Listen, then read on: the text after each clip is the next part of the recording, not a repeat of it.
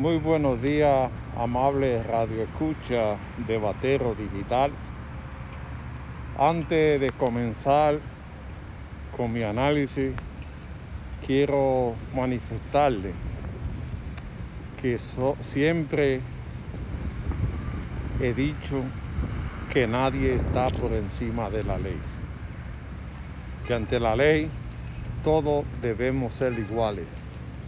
Y se licite, tiene que pagarla.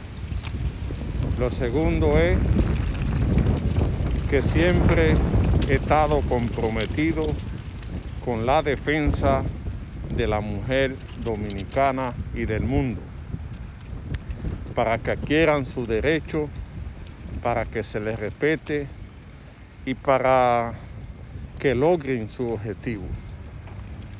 Dicho esto, también quiero manifestar que no conozco al señor Faña, solo, solo lo he visto en la televisión. Y como es un caso que se le acusa y que todavía está bajo investigación, no quiero abundar mucho en el caso para que sean los tribunales que decidan cuál es el destino que tiene que correr este caso. Pero ante todo, quiero manifestarle que yo confío en Leonardo Falla. Primero, porque he visto en la televisión su comportamiento de una persona amigable, de una persona transparente, de una persona familiar, de una persona campechana. Segundo, no creo en la narrativa que se está haciendo sobre su caso, porque tiene que ser una persona que esté poseída por el demonio para cometer un acto que comprometa su personalidad, sabiendo que ha tenido que enfrentar un enemigo fuerte como fue el ex funcionario del gobierno que lo llevó hasta los tribunales. Después ha llegado a una institución que habían muchos problemas y que ha tenido que enderezar.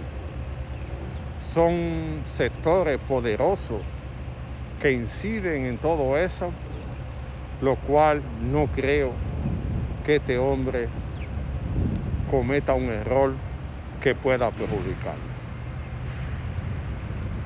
La narrativa que se ha hecho del caso no me convence y espero que se investigue que se busquen la cámara de seguridad, que se busquen mensajes si hay, para ver si este señor ha comprometido su personalidad. Porque hasta ahora, como dominicano común, no creo en esta narrativa. Por lo mismo que he manifestado que este hombre ha enfrentado el poder y sabe que esa gente no se iban a quedar con nada guardado y que iban a tratar de perjudicarlo. El presidente Luis Abinader ha tomado la mejor decisión de darle una licencia hasta que él pueda comprobar su inocencia o su culpabilidad en los tribunales. Yo confío que se va a hacer una investigación de forma independiente para, si tiene culpa, que pague. Pero si no es culpable, se debe poner un ejemplo para que no suceda con otra figura pública, que cualquiera puede dañar tu imagen con una acusación que es difícil de sustentar. Si hay prueba, que pague porque somos de opinión que el país debe enderezarse y que nadie puede estar por encima de la ley. Mientras tanto, me niego a creer que este hombre que luchó contra los demonios, que este hombre que enfrentó el poder estando en la oposición, se atreva a cometer un acto que lo comprometa. Por su imagen que tiene y por su familia, por los amistades, por todo el compromiso que ha hecho de cambiar la nación, de hacer un país más justo y solidario, la república que queremos para todos.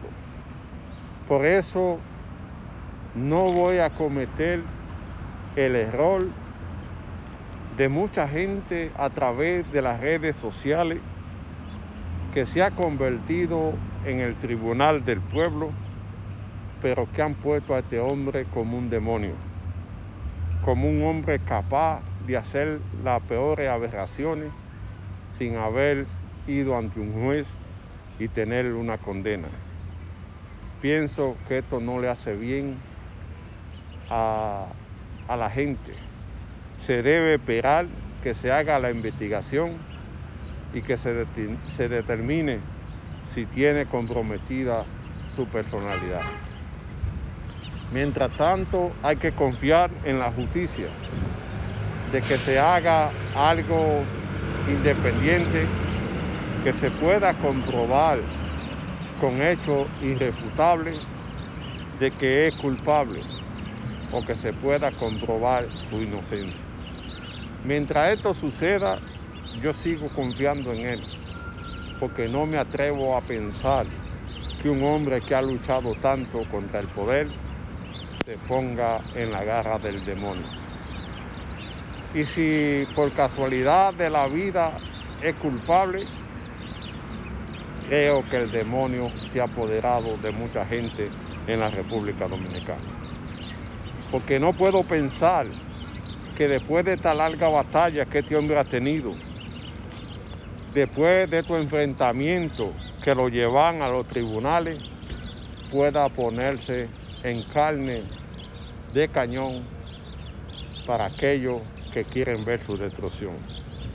Por eso le doy mi voto de confianza y espero que se compruebe cuál es la veracidad del caso, porque la narrativa no me convence de que este hombre sea culpable. No tengo la última palabra, porque la última palabra la tendrá que tener el juez me siento a esperar porque me niego a pensar que este señor, con toda esa lucha que ha hecho, pueda comprometer su personalidad.